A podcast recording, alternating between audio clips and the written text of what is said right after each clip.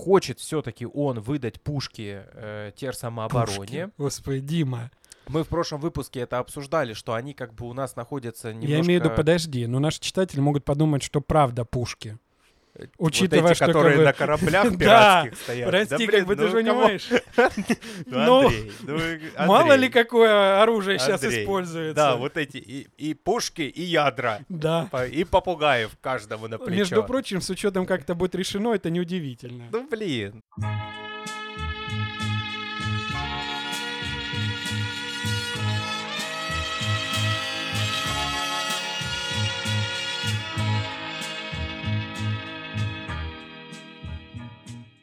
Здорово, ребята!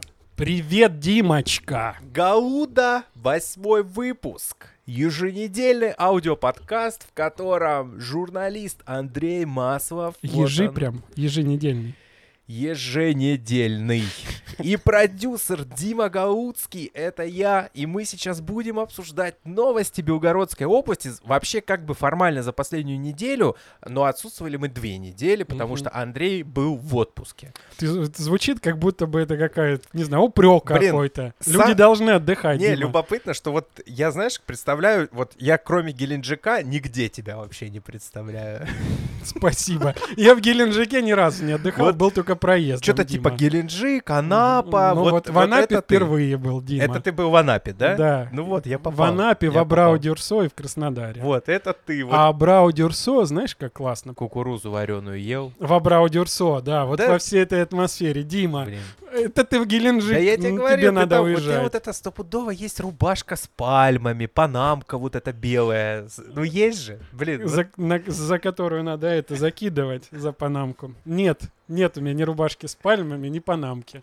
Ладно, в общем, э, наша основная база в Телеграме. Подписывайтесь, пожалуйста, туда. Канал называется gauda.belgorod. Главное, вообще, я не понимаю, как мы придумали это название. Не- Ну, чтобы люди понимали, оно, что не это будет. оно не искабельное вообще. Нам- мне кажется, надо его поменять нам, блин, потому что... Ну, прости, просто Галуда искать еще будет меньше. Здесь хотя бы по слову Белгород, типа в Белгород. какой-то момент они могут на- натак- натолкнуться. Ну ладно, короче, подписывайтесь туда, там наш подкаст Наткнуться. выходит в первую очередь. Да Чё- ладно, он выходит везде, где ты его А подашь. потом, да, там же все ссылки на другие площадки, а выходим мы много где. Во-первых, это Яндекс Музыка, там очень удобно слушать. Это ВКонтакте. И искать нас удобно. И искать удобно Да. по запросу Галуда, да. Также мы выходим ВКонтакте. ВКонтакте можно слушать в фоновом режиме. Для этого не обязательно оплачивать подписку.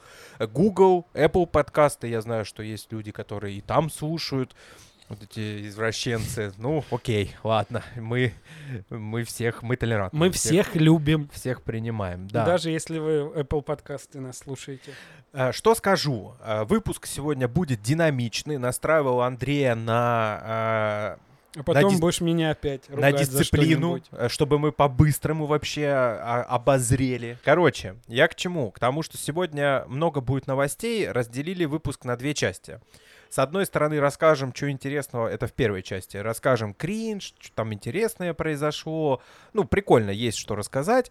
А во второй части мы обсудим пресс-конференцию Гладкова, да? Это пресс-конференция была, да? Я правильно понимаю? Нет, это был прямой эфир на телевидении. Но это Пресс-конференция это же когда есть журналисты. А, А тут там есть просто ведущие модераторы, которые зачитывают вопросы людей. из То онлайна, есть это же да? немнож- не только из онлайна. Там были звонки в студию, там были, собственно, записанные видео заранее при, при это присланные и которые. Короче, Гладков отвечал на То вопросы. прямой эфир это. Вот как рассказал- у Путина бывает, так и здесь у Гладкова. Рассказал много всего интересного, в том числе и много очень странных вещей сказал. У меня вообще есть к нему вопросы, я буду возмущаться, как всегда.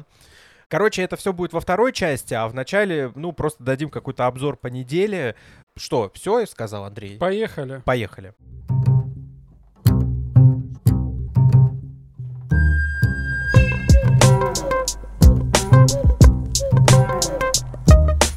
Белгороде есть судья Евгений Ефанов, и он выглядит вообще такой брутальный мужик, э, входит в камуфляжных штанах, у него какая-то большая машина без номеров, и он попал на радары вообще общественного внимания, когда как-то косо криво припарковался чуть ли, ну, на тротуаре он, получается, И пошел подстригаться, по-моему, Супер наглую припарковал свою здоровую тачку без номеров и пошел, короче, в барбершоп. Это все как бы завирусилось в соцсетях, вызвали ментов, приехали менты, и даже есть такой кадр с камеры видеонаблюдения, где сидит у Барбера этот судья, накрытый этой пленочкой, там, да, чтобы волосы не попадали на одежду, и рядом стоят два, типа, ППСника, такие, типа, ну, чё, чё делать будем?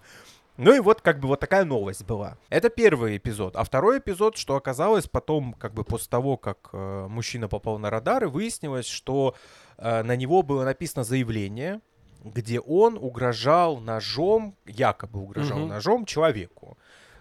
В общем, короче, мужик собрал вообще все, что только можно. И вот почему мы вам об этом рассказываем, потому что э, последняя новость касательно этого сюжета в полиции отказались возбуждать уголовное дело. А там же уголов... ну, ты когда человеку ножом угрожаешь, это уголовное дело. И, в общем, менты решили ничего с ним не делать, потому что выяснилось, что Евгений Ефанов, он судья в отставке, и у него судейская неприкосновенность. Мгм. А что делать тогда вообще? Что, Ничего. что делают с судьями-беспредельщиками? Ничего, уважают за их почетный труд на благо справедливости. Блин. Вот так... Можно понять и простить. У нас некоторых мятежников понимают и прощают, Дима. А тут судья всего лишь катается на машине без номеров, занимает, паркуется как Блин, попало. вообще- Всего лишь ножом Это, ка- это угрожает. какой-то вот GTA, реально. Это какая-то игра, где он такой, типа, да мне вообще все равно. Я, типа, у меня неприкосновенность.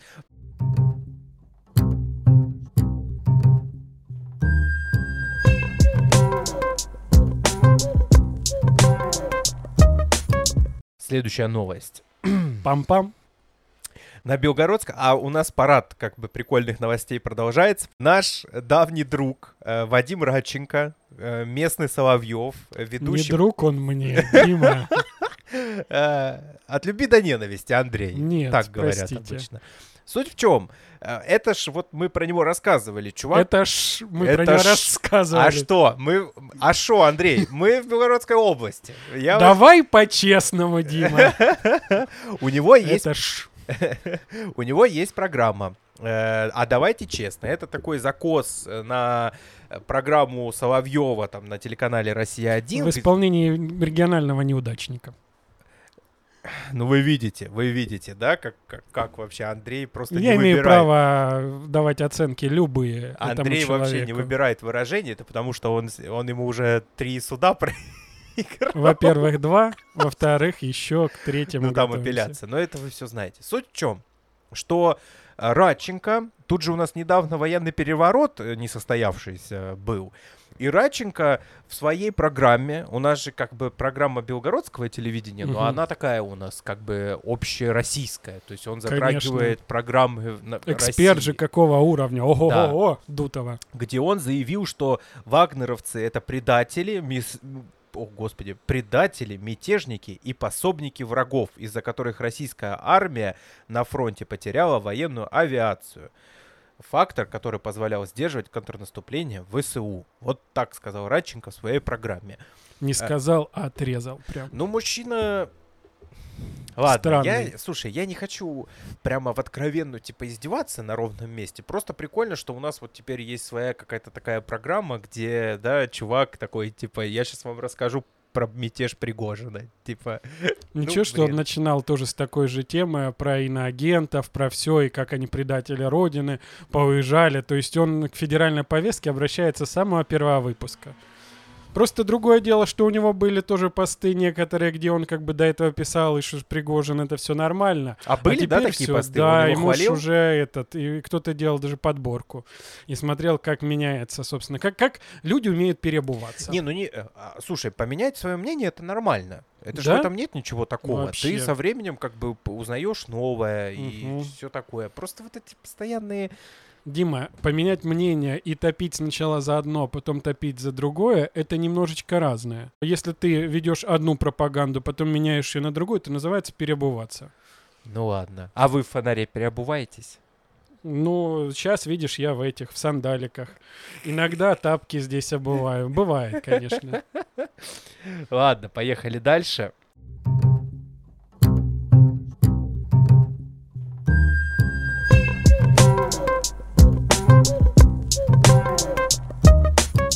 Сейчас, кстати, ну, сейчас серьезная новость. Я, мы даже вот в прошлом нашем выпуске, мы об этом не рассказывали. Я потом уже, ну, немножко пожалел, что как бы проигнорировал эту тему.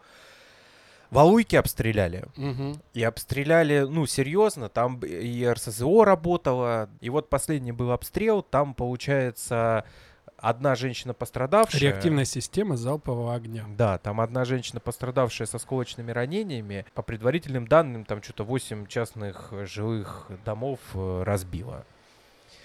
Ну это что? У нас просто меняй название городов, да? Раньше было Ну, это Шебекино, статистика. теперь у нас Валуйки, получается. Не только, и Грайворон был, и все было, как бы и Валуйки тоже попадали под обстрелы. То есть это то, что стало нашей повседневностью. Какая-то такая печальная, трагическая статистика, которую приходится вести, учитывая приграничное положение региона.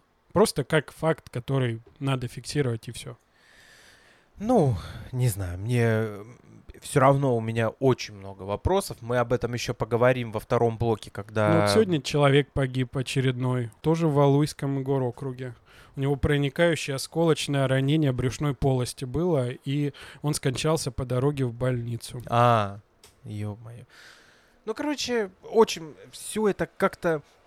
Я так борюсь с этим чувством нормализации, что типа вот привычки. Я так вот в себе прямо вырываю вот это ощущение, что это уже привычно, что это уже часть какой-то обыденной жизни, и что типа, ну а чё, ну это типа э, слово из четырех букв. Мы до сих пор не можем это говорить. Уже все говорят это слово, а мы, Нет. а мы Дима. маленькие и беззащитные, поэтому мы Я говорим только не СВО, пойму, как- да? Какое слово из четырех букв? А, ну из пяти, ладно, извините.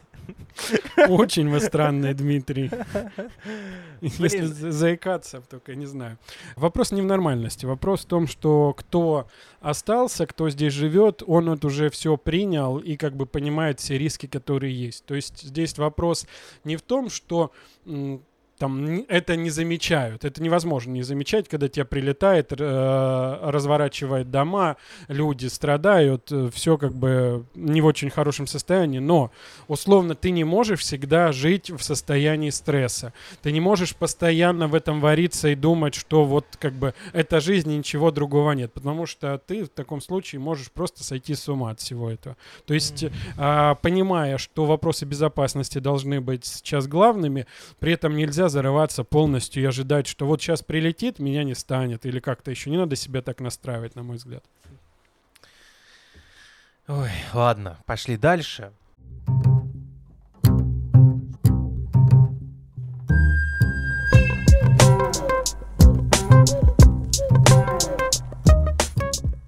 Эх, У нас интерес, ну, как бы я, честно сказать, я не до конца понимаю. Сейчас, Андрей, у нас тут родители детей с аутизмом э, начали бить тревогу и обращаться к Вячеславу Гладкову э, с просьбами о помощи.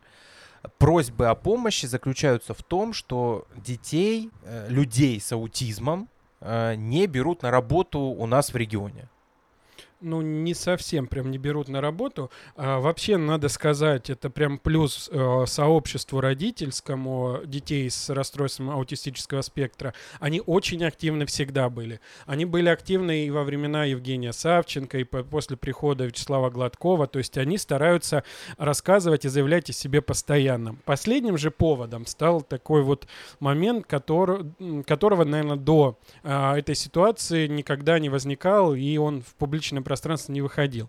То, что есть проблемы с трудоустройством детей с раз и подростков, это как бы было понятно. То есть это люди, которым требуется и в школе особые э, условия создаваемые, и э, для социализации требуются дополнительные вещи. Допустим, вот кварти... э, сейчас э, проект у нас действует, который реализует фонд «Каждый особенный. Тренировочная квартира», чтобы вот дети с раз, подростки, могли каким-то вот этим бытовым навыкам учиться.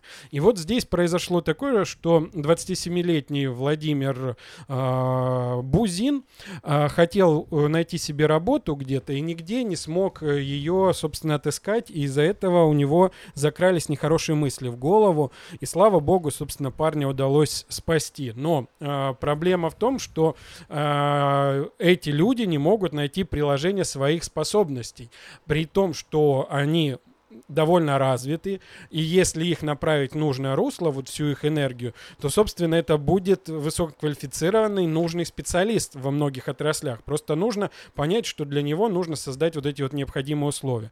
И после вот этого вот происшествия, на которое обратили внимание и региональные СМИ, и опять-таки вот те, которые я уже тебе называл, другим это тоже тема неинтересная. Ну, Серьезно? У детей... Наше телевидение, телевидение... Ну, я не видел, мне не встречалось. И вот другие тоже самое. То есть э, не, те, которые уже, тебе говорил, не государственные СМИ, они писали. Писала э, Собчак, писали еще федеральные какие-то ресурсы по ситуации. Э, писали наши медиа, Белгород номер один, Блэдгород и другие. То есть они эту тему не оставили в стороне. Тем более, что вот родители прям такую большую петицию Вячеславу Гладкову написали. Там ее даже блогер Андрей Маликов у себя опубликовал. То есть люди, которые понимают и для которых важна тема вот поддержки, добровольчества, э, детей с ограниченными возможностями здоровья, они это подхватили, они изложили те доводы и те просьбы, которые родительское сообщество к властям обозначает. Вот. Ну а все другие, к сожалению, почему-то эту тему проигнорировали. Чем кончилось, Андрей? Чем кончилось? Ну, молодого человека, как я понял, к ему поступили сейчас большое количество предложений о работе, то есть люди откликнулись, предприниматели проникнулись. Нам даже, кстати, тоже писали представители нескольких предприятий, просили контакты, потому что они говорят, ну, очень такая душесчипательная история, мы хотим помочь, возможно, нам удастся помочь. А трудоустроился он или нет, я сейчас не могу это сказать, то есть я как бы не знаю. Но вот э, письмо и это обращение мы обнародовали, и ряд еще ресурсов обнародовали обнародовали. То есть, как минимум, проблема в очередной раз ну, зазвучала подсветили. на угу. каком-то таком вот э, и региональном уровне, и частично на федеральном.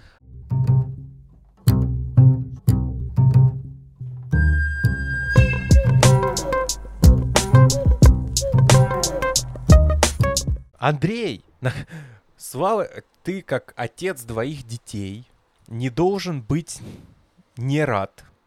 Вот так я теперь говорю в эфире. Э, школота и детсадовцы с сентября выходят, наконец-то, да? Господи, как ты к ним так это, школота? Э, школота. Ну, как в песне у Noise MC. Поздравляю. Не молодой, вот и бесишься. Взрослый и крутой. А, это про студентов, блин, угу. ладно. Короче, э, у нас э, школьники и детсадовцы, и, а студенты? Так и у них то же самое. Короче, наконец-то все с 1 сентября выходят на очное обучение, но есть но. И Андрей нам расскажет, какие там нюансы сейчас. Э, нюансы, ну вот, по крайней мере, сейчас э, в местах, которые отдалены от границы более чем на 20 километров, есть, как понимаю, и желание у родительского сообщества, у самих детей и у властей, э, чтобы там запустить очную учебу. Для этого все встречаются чиновники с родителями, с администрациями школ, и вот в школах приходят к решению, как понимаю, в большинстве вот этих вот отдаленных школ, в первую очередь там в городе Белгороде, в Белгородском районе, в отдаленных населенных пунктах, в Яковлевском, а, можно будет учиться очно. Ну, допустим, вот как кто принимает. Вот детсады в Белгороде выходят из режима э, дежурных групп, уже, как понимаю, сейчас где-то в июле, и начинают работать в своем привычном формате. По школам э, сегодня буквально встретил в сети пост э, директора алгоритма успеха, э, который находится в Белгородском районе, в микрорайоне Улитка. И там вот такое, значит, Э, приняли решение, что первый, второй класс э, будут очно учиться, начиная с 3 по 11, 4 дня очно и один вот дистант, чтобы у людей, у детей сохранялись навыки и работы на дистанте, если вдруг э, оперативная обстановка не будет позволять, ну или заставит, грубо говоря, снова вернуться к какому-то частично дистанционному или дистанционному обучению. То есть вот выбран такой формат. Кто-то, как я понимаю, выберет полностью очно, но родителям говорят, что если вы считаете, что э, вопросы безопасности ребенка должны быть основные, и вы не можете там положиться, что будет безопасно там в школе, детском саду, вы можете э, также оставить его на дистанте, и вам будут созданы соответствующие условия, чтобы ребенок мог получать образование. То есть исходят из потребностей родителей, а дальше кто как уже из этих родителей сам э, принимает решение. То есть вот как бы так. Ну, слава богу, наконец-то. А тут с детьми из дома, мне кажется, у меня, у меня своих нет, но мне кажется, с ума можно сойти, когда они все сидят дома. Ты сошел с ума, так? Андрей? Я тяжеловато, но как бы я же на работу ходил. Это моей жене было особенно тяжело, бедненькой моей супруге.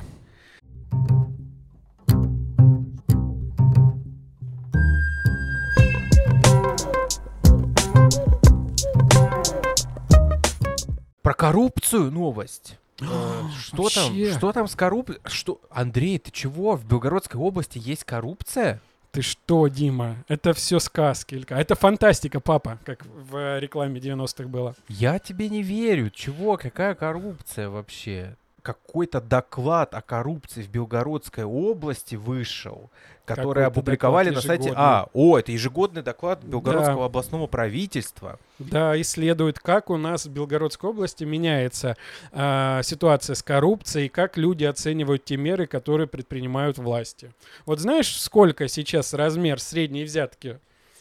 Э, Твое Ну предположение. давай, сейчас прикину. Типа рублей 800. 42 308 О! раз- средний размер бытовой взятки в Белгородской области. А что такое бытовая взятка? Ну, то есть вот э, при взаимодействии в э, учреждениях здравоохранения, автоинспекторы 42 твои любимые, да, с которыми ты С сталкиваешься. ГИБДДшниками? Да, Блин, да, ну да. это И- капец то есть то, вообще. что не имеет отношения к бизнесу. Бытовая коррупция, то есть когда есть э, прямое взаимодействие между а, представителями власти и обычными гражданами. И Обалдеть. смотри, вот эта вот сумма на 11 733 рубля больше, чем было годом ранее. Ну и из интересного наблюдения, смотри, а, средний размер зарплаты в белгородцев в 2022 году был 32 374 рубля. То есть если мы а, применим эту сумму к среднему размеру взятки, то получится, что э, белгородцы отдают в 1,3 раза больше, чем их среднемесячный доход. Блин, жесть. Да. А еще самое прикольное, что размер взяток, значит, бизнес-сфере, то есть где у нас уже бизнес, предприниматели взаимодействуют с э, Ну там повыше, властями. наверное, должно быть. Конечно, повыше. И общую сумму тут тоже посчитали. Сейчас я тебе ее даже назову. А, 8,7 миллиарда рублей в О, 2022 Это году. белгородцы дали взя... Это белгородский бизнес Это вот дал годовой взяток. объем да, деловой коррупции в Белгородской области. Я поделил на полтора миллиона, да, причем эта же цифра была еще в такие хорошие годы э, населения Белгородской области, сейчас и того меньше. И получилось, что на каждого жителя из этой суммы приходится в среднем 5,8 тысячи рублей. Вот это да. А мы на каком месте, неизвестно? Там нет раскладки Нет, это по же именно по регионам? региону как оценивают. То есть, и мне еще нравится такая формулировка, что коррупционные отношения между белгородской властью и предпринимателями перешли из си- ситуативной формы в системную. Респонденты теперь чаще понимают, какую взятку они должны дать для А решения главное, сколько бизнес-проблем. уже знают, Ну короче, да, я же говорю, вот я как бы. понял. И это даже эксперты, то есть четвертое исследование говорят, что это уже не словно там давать или не давать, а вот мы уже знаем, кому обращаться и, с сколько. какой э, суммой. Вот это да, вот это Вот да. это Блин, поворот. я думал, у нас взяток не дают в нашем Диман, вот я регионе. не даю взятки. Все-таки богоугодная область, Андрей. Конечно. Все ходим, видно, храм вон из окна деревянный. И такие дела, да, оказывается. Ну, кстати, что я слышал? Я слышал, что если тебя пьяным ловят за рулем, 30 тысяч стоит. Мгм. Типа, вот тридцатку стоит отдать, чтобы тебя не лишали прав, если менты поймали тебя пьяным за рулем, но при э- а, а можно это говорить вообще в эфире? Это не- Что? Не, против... э, Против закона, конечно. Ты пропагандируешь коррупционное поведение. А, я не пропагандирую. Это, это я слышал. Слышал. Это мне просто Тогда ты слышал. распространяешь Я в одном недостоверную фильме, информацию. Смотри, Андрей, я в одном фильме видел, что э, В там... Белгородской области Да, я, в- это, в размер взятки среди... это в одном фильме, вот я видел, что в фильме говорили, э, э, друзья, э, в фильме друзья чуваку говорили, что если тебя ловят пьяным за рулем, В Белгородской в области. Белгородской области, то типа 30 тысяч, но э, это все работает только при условии, если у тебя есть знакомый мент ГИБДДшник. Сколько должно факторов Типа, сложиться? да, просто Какие так- интересные фильмы От, от смотришь. неизвестных людей не берут, берут только типа через звонок, э, ну ты понял, да, то есть типа кино, Какой конечно, такое вообще. Давай порекомендуем этот фильм Вот это кино, конечно. Ну, короче, вот вы поняли, Ну, мне ребята. после эфира назовешь ссылочку, я посмотрю. Скину, да.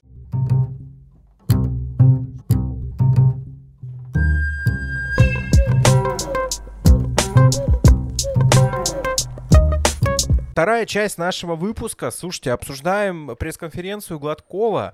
э, Информативно... Да не пресс-конференцию. Ну, не пресс-конференцию. Прямой эфир. Ну, прямой эфир. Короче, Ты же специалист, ты Ну же да, сколько да. в журналистике, ты же столько собак здесь съел. Ага, да. Ага. Идем. Все. Съел, да? Съел, да. А, Что хотелось бы сказать? Ну, прямой эфир вышел интересный, информативный. Гладков много дал прикольной инфы, прокомментировал увольнение, там Полежаева уволили его зама, но это мы сейчас дойдем. Но в то же время немножко кринжану я с некоторых заявлений Гладкова, мы до этого сейчас дойдем. Первое, что обсуждалось, э, Гладков призвал жителей Шебекина возвращаться в город. В очередной раз, да. И напомнил, что там до 1 августа они не платят коммуналку, а с 1 августа им придется уже платить коммуналку. Что я скажу? Э, Я скажу, что это заявление звучит странно, потому что мы до сих пор, ну, то есть гарантии безопасности никто никаких не дает, ничего про безопасность непонятно, и поэтому заявление Гладкова выглядит немножко противоречивым. Мол, типа, вы возвращаетесь, мы вам ничего не гарантируем в плане безопасности, потому что я гражданский чиновник, это не моя зона ответственности, Минобороны молчит, мы не понимаем, что у нас происходит на границе, и я так понимаю, что, по сути, все зависит от того, что будет делать, ну, та сторона, да, то есть там ВСУ и так далее. Но вы возвращаетесь, потому что ну, это я уже додумаю, потому что денег нет, э, коммуналка приходить с августа уже начнет, и нам нужно возвращаться к нормальной жизни. Согласен ты со мной, Андрей? Нет, конечно, не согласен. И впервые, наверное, обычно ты защищать любишь Вячеслава Владимировича, а я немножечко критиковать. А тут э, мы с тобой поменяемся ролями. Почему не согласен? А, в, в том, что Гладков не может э, никак повлиять на ситуацию с обстрелами, это понятно, это не его вотчина, но логика в его действиях, я ее вижу и понимаю, то есть, наверное, с позиции гра- гражданского человека. А, Если у нас уже есть, как мы с тобой понимаем, 15 населенных пунктов, где введен режим ЧС, и по факту это серая зона, то есть там постоянно происходят прилеты, обстрелы, там людей, насколько можно было, э, переселили, нашли возможность приобрести им жилье и как бы выдвигают. То есть, но уже 15 населенных пунктов. Э, мест, где нет людей гражданских, ну или там предполагается, что их там не должно быть. И вот у нас большой город, который тоже может стать этой серой зоной, если оттуда люди уедут. Соответственно, если он становится такой серой зоной, где не будет людей, никого, то как бы мы э, получим еще огромную территорию, где будут идти постоянные обстрелы, э, где, собственно, будет находиться военный контингент какой-то, и это будет еще серьезнее отражаться на нашей безопасности. То есть туда будут чаще вылазить те же ВСУшники, диверсанты, и, э, и творить какие-то непотребства. Что предложил Гладков в своем этим предложении? Я бы хотел остановиться на этом моменте. Звучит так, как будто мы за счет шебекинцев э, вот эту серую зону сокращаем. Нет, мы ее не сокращаем, мы не допускаем, чтобы она появилась. Ну, типа, в смысле, а как мы не допускаем? Ну, будут жить там шебекинцы. Что помешает ВСУ а также обстреливать Шебекина? Э, смотри, вопрос даже не про обстрел, вопрос в том, что если там будут большое число обычных гражданских лиц, как показывает практика всего происходящего на спецоперации, туда не заходят военные. Если мирных жителей там не остается, то туда заходят военные, и, собственно, они живут по и своим речь идет, законам. я так понимаю, и о наших военных в том Ну, числе. в первую даже, очередь да? с той стороны, ну, соответственно, если как бы с той стороны пойдут, и То наши, и наши как бы активизируются. ага. То есть а, нормальной жизни там уже не будет. Я Но понял. это один из крупнейших городов в области, четвертый, по-моему, у нас. Ну, то есть, как бы, как можно потерять город? То есть, логика такая. а, для того, чтобы военные там не поселились, не закрепились и не начались вот эти взаимные перестрелки или что там происходит, а, Гладков принял решение, что мы будем возвращать туда людей, потому что гражданские люди, собственно, как бы будут останавливающим фактором для э, сторон, которые участвуют в конфликте в нынешнем. Поэтому Окей. я вижу в этом логику. Ну, Ну, думайте э, то, сами. что смотри, вот Думайте а, в чем ты прав, а, безопасно это или нет, никто не даст ответ на этот вопрос. Не, То есть э, на это, это может всё- дать а, ответ Минобороны, да, но ну, это мы не дождемся его. Люди, да, есть, которые боятся, не хотят возвращаться. И немаловажный факт, э, что те люди, у которых жилье разрушено, их никто не заставляет, вот, собственно, ну как, им некуда возвращаться в принципе. Все эту ситуацию понимают. Им э, будут идти навстречу и предлагать какие-то варианты, в том числе, пока будет строиться новое жилье, жилье, то есть где-то разместиться, либо остаться в Белгороде, либо где они есть, либо какое-то жилье им постараются найти, предоставить там на месте, пока будет отстраиваться новое. Но вот логика такая, мы будем строить город, мы не допустим, чтобы из него вышла жизнь, и, собственно, он превратился в какую-то зону отчуждения. Мгм. Продолжаем про Шебекина в этом же, как бы, в этой же теме. Э, 20 миллиардов рублей потребуется на восстановление Шебекинского горокруга. Об этом Вячеслав Гладков доложил премьер-министру Российской Федерации. Речь идет о 81 частном доме, больше тысячи квартир, 5 многоквартирных домов э, полностью разрушенные. Ну, это просто цифры. Просто цифры в эфире. Типа куча денег нужно для того, чтобы восстановить четвертый по населению город Белгородской области. Ну да, огромная цифра. Причем мне, знаешь, что показалось таким важным? Это вчера было сказано вскользь, но я себе отметил. А, Гладков сказал, что это деньги возвратные, то есть тут деньги кредитные. Э, То есть это не ситуация, как понимаю, как было А, с не 15 дотация. э, населенными пунктами, где ЧС, потому что он сказал, под небольшой процент, под малый процент это кредитные деньги. Судя по всему, э, Центробанк. областной бюджет, да, взял этот кредит где-то на восстановление домов. А, вот то есть нам еще ситуация. эти деньги в кредит дают. Да, да, да, Вот региону, это да. да. Поэтому как бы... Ну чё, белгородцы, а что хотели? Думали тут... Блин, так хочется иронизировать, так хочется вообще... Дима, люди и так в плохой ситуации, иронизирующие. Блин, Там- просто вот это же, то есть они эти деньги нам на восстановление города еще и в кредит дают, получается. Ну, вот такое, наверное, решение. То есть я вчера это услышал.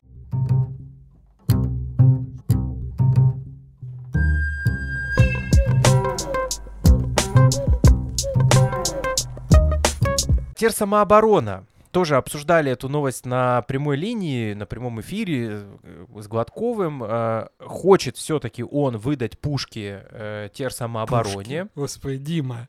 Мы в прошлом выпуске это обсуждали, что они как бы у нас находятся немножко... Я имею в виду, подожди, но наши читатели могут подумать, что правда пушки. Учитывая, вот эти, что как которые бы- на кораблях Да, пиратских стоят. Прости, Да, как блин, бы ты ну, же кому- понимаешь. Ну, Ну, Андрей, ну, Мало ли какое оружие сейчас используется. Да, вот эти и, и пушки, и ядра, Да. и попугаев каждому на плечо. Между прочим, с учетом, как это будет решено, это неудивительно. Ну, блин. Ну, короче, оружие, выдать о- огнестрельное настоящее оружие тер самообороновцам, потому что в прошлом выпуске мы говорили о том, что они находятся в такой серой правовой зоне, потому что это, с одной стороны, люди, которые вообще вся эта институция тер самооборона нужна для того, чтобы защищать там, чтобы люди защищали свою территорию там в случае каких-то Мгм. ЧП, прорывов ДРГ, то, что теперь часть нашей, к сожалению, жизни. А с другой стороны, официально по закону им нельзя выдавать оружие, потому что эти люди не состоят в силовых структурах, у ни- них с точки зрения закона нет возможности носить огнестрельное оружие.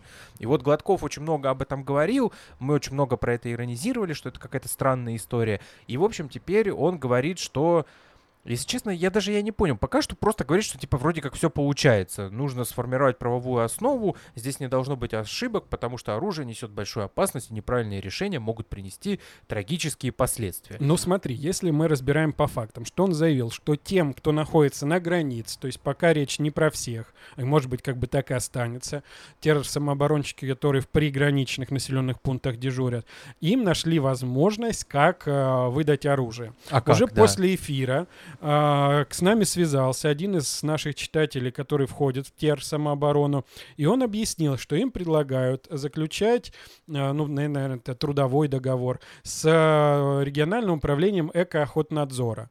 И по нему а, представители охотнадзора, то есть те, кто контролирует там ситуацию в лесах наших, Типа лесники. имеют право э, иметь при Носить- себе оружие. Да. двустволку, они как эти Я, будут, не, вот, как я не знаю, с чем ходят ох- охотники, вот это охотнадзор, какое оружие у них по С регламенту. калашниковыми не на медведей. Поэтому, если там даже пушка, не удивлюсь, катить по лесам. Ну, это, конечно, ирония. Но вопрос такой, то есть, э, чтобы э, дать возможность какого-то выбора, если людям нужно оружие, им предлагают такой вариант. Вы будете числиться, или там вы будете, не знаю, внештатными или штатными специалистами охотнадзора, и тогда вам смогут на законных основаниях выдавать это оружие, чтобы оно у вас было. Прикольно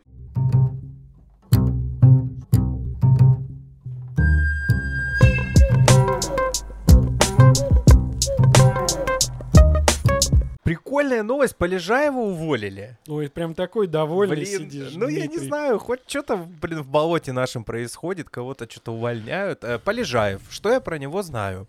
Это Мгм. бывший мэр э, Белгорода. Сколько он продержался на посту? А, Один полный срок и еще в начало второго своего. Ага, э, полтора. Ну, Пол- около. чуть полтора срока даже. продержался на посту, э, а потом был заместителем губернатора по вопросам ЖКХ, Да. если я правильно всё так. формулирую. Что еще я знаю? Я знаю, что люди, которые его лично знают, журналисты, которые, ну, внимательно следят за работой э, политика, э, чиновника, они отзываются о нем как о хорошем, крепком хозяйственнике. Есть такое. Но при этом больше я как бы про него не знаю. Мне, честно ска- сказать, не горячо, не холодно, но Андрей расстроился. Ну, не расстроился, ладно. Да вообще слезы льет. Но Андрей такой, типа, пост написал у себя в Телеграме, Ага, типа... Читаешь, Потом- да? а, а дело в чем? Полежаева как бы уволили вот такой публичной поркой, как сейчас любит Гладков, то есть вот он его публично раскритиковал и уволил. А раскритиковал его за то, что Полежаев якобы выполнил всего лишь 10% обещанных работ по восстановлению Шебекина, и типа это никуда не годится, э, пиши по собственному, ну, короче, увольняем тебя. Э, Полежаев, Формулировка первоначально даже звучала иначе. За систематическое невыполнение своих обязанностей, в том числе за некачественную организацию работ по восстановлению жилья в Шебекино и Новой Таволжанке, принял решение освободить от занимаемой должности заместителя губернатора Константина Полежаева. Ну а, а что, Андрей? Правильно, так этих чиновников. Мгм. А сидят там э, на своих постах. Надо их это... Надо. Хоть кто-то придет, порядок наведет. Ты как будто бы типичный комментатор в- у Гладкова О, ВКонтакте. Полежаев, да, Ага. правильно. Давай, Гладков, всех их так. Да, там. да, да, да, Ну, да. ну, Ну вот а такие чё? комментаторы, наверное, когда-то и были, и они воспринимали предыдущие увольнения а, из команды губернатора. Но сейчас как бы не было никакой феерии в комментариях. Вот правильно, правильно, гегей. То есть, э, ну, во-первых, наверное, этот ход немножечко уже людям приелся, вот эти вот публичные порки с увольнениями. И он не вызывает вау-эффекта, как было изначально. И, возможно, как бы э, вс- вся соль именно в нем. То есть в эффекте вау, что вот справедливая длань, а, всех направляет куда нужно, и если ты много косячишь, тебя увольняют. Что могу сказать я, человек, который следил за деятельностью Полежаева и который вот, ну, под моим руководством сейчас написал наш практикант такой большой обзор работы Полежаева. Вот Полежаев, допустим, на посту мэра успел отремонтировать Соборную площадь, он сделал набережную, он запустил активный горожанин портал, он одним из первых белгородских чиновников начал общаться в соцсетях еще до того, как это стало мейнстримом, вел их сам в свои соцсеточки, отвечал людям там и в Да, комментариях, я помню, что он прям в личку тебе мог написать, Конечно. как по какому-то запросу журналистскому. Да, да, да. То есть, как бы у него, личке. он был демократичен, это многие оценивали, и как бы ну, человек э, во многом был, на мой взгляд, новатором. То есть даже активный горожанин это была такая вещь, которая позволяла в одну структуру э, связать и жалобы горожан, и чиновников подключить к их решению, и еще вот отчетность постоянная, как это выполнено. То есть, блин, умная штука. Сейчас уже там действует целая структура, Центр управления регионом следит за комментариями во всех соцсетях. Чиновники быстро прибегают и тоже пишут ответы. Но тогда это вот с помощью приложения и сайта было сделано, и оффлайн был форум, проходил. Ну, То есть как бы он был там на своем месте. Здесь с мусорной реформой то же самое. А, Продолжил ее, подхватил за Юрием Владимировичем Голдуном, развивал. А, Занимался восстановлением жилья, строительством домов для детей-сирот. Но вот знаешь, наверное, есть какие-то вещи э, в работе, за которые там можно человека покритиковать и сказать, вот это было сделано не на должном уровне. Но я и в его случае, наверное, даже там того же Антона Иванова, уже сидящего сейчас по подозрению во взяточные, всегда считаю, что нужно человека взвешивать в какой-то такой совокупности а, того, что он сделал, а не вот за какие-то такие вещи мелкие а, их выставлять во главу угла и заявлять там, что системная какое-то вот недоработка. Ну, прости, там, откровенно, давай по-честному, как говорит один человек. А, если было систематическое невыполнение обязанностей, почему этот человек человек работал в команде Гладкова два с половиной года с момента его прихода в регион Гладкова. Значит, он его устраивал, значит, он справлялся все-таки с обязанностями. И если какие-то вещи были, где он не дорабатывал, то как бы ну вот, наверное, к этому моменту щас, типа, они да. не накопились вот в какую-то такую критическую массу, по крайней мере, в публичном поле. Ну, э, думайте сами, не знаю, э, я, у меня нет никакого отношения к Полежаеву, Константину Полежаеву, просто потому что он не очень медийный, да, может быть, как раз это значило, что чувак работал, а не выступал на камеры.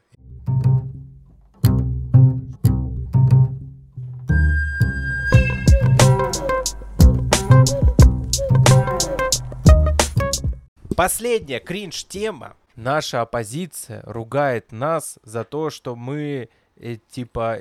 А, нет, наша Организовали оппозиция... лагерь Армата, и там обучаем детей с самоза- навыкам самозащиты и всему остальному. А это-то, типа, было всегда в Древней Греции, там еще где-то... Спарте. Да, сказал Риме. Гладков на то, что вот у нас куча вот этого милитаристского, детск- детских всяких милитаристских программ, организаций, кадеты и все в таком духе. Я здесь скажу, как э, люди сказали в комментариях. эм, интересно посмотреть на эту оппозицию. Где Да. у нас в стране Где оппозиция увидел сейчас? оппозицию? Мне кажется, тут все вообще любят э, вс- э, всю нашу власть. Вообще никто не говорит ничего против. Конечно, А все тот, кто говорит котики. против, его полипропиленовыми дубинками по спине лупят. И как бы потом И уже- потом находят украинский след во всем этом. Ну или так, да. Короче, вот это как бы кринжовенько было, потому что Гладков создает впечатление такого, э, кстати, либерального такого взвешенного политика, а тут он ударился вот в эту, типа, наша оппозиция хочет, чтобы мы были слабыми. Блин, да оппозиция никогда не хочет. Ее, во-первых, нет. Во-вторых, если она есть, это не значит, что это, что это враги, которые хотят, чтобы мы были слабыми. И он, ну, короче... Но они до конца э, не пон- ну, есть какая-то прослойка людей, которые не понимают, зачем. Нужна оппозиция. Нет, такое внимание к э, патриотическому с военным уклоном обучению у подростков сейчас делается в регионе. То есть по- вполне понятные вопросы. Можно было на них также Нормально вполне ответить, понятно да. ответить. Мы готовим ваших детей воевать. начальную военную подготовку, э, то, что было всегда, а потом было отменено, что навыки самозащиты должны быть. То есть, как бы, ну, если уже приняли эту стезю, что у нас патриотизм должен с таким уклоном. Я представляю урок какой-нибудь, э, сидят дети, и, и учитель такой, ну, значит, смотрите, в вашу деревню входит ТРГ. Что нужно делать? Первое. Это вот он так себе это представляет, эти навыки самозащиты. Это что такое вообще? Нет, Какие навыки Ну подожди, самозащиты? ну От вот кого? это строевой, э, строевая подготовка всегда была, а, надевание противогазов. Это не самозащита, это, блин, это, ну, го- ну, это детей готовят к э, военным действиям. Вот что, это, ну... Нет, ну подожди, в советское время это было всегда. Детей да, потому что готовили... Советский Союз — это милитаристское государство. Нет, это всегда было, и то есть как бы э, просто был какой-то период в истории нашего государства, когда патриотизм при, в первую очередь перешел на какую-то стезю такого мирного патриотизма. А сейчас снова как бы повернули еще, что больше уклон надо делать вот, Милитаризм, да. а, обязанность каждого мужчины защищать родину, поэтому это его всё. нужно этому учить обязательно. И как бы Ребята, вот такая, блин, неделя была. Все вам рассказали. Увидимся через неделю. Пожалуйста, если вы досмотрели до конца, подпишитесь на наш телеграм-канал. дослушали. Э, дослушали. Пришлите ссылки своим друзьям. Очень хотим 200 подписчиков. Очень сильно хотим. Вы видите, какие мы зайки. Вообще все рассказываем. Никого не боимся. Маслов из Анапы... Только судья, да, судью Дреда Да, боимся. Маслов из Анапы приехал сразу подкаст записывать. Короче, вообще мы с вами увидимся через неделю. Больше пока отпусков не предвидится, поэтому давайте, до связи с вами, пока. Пока-пока.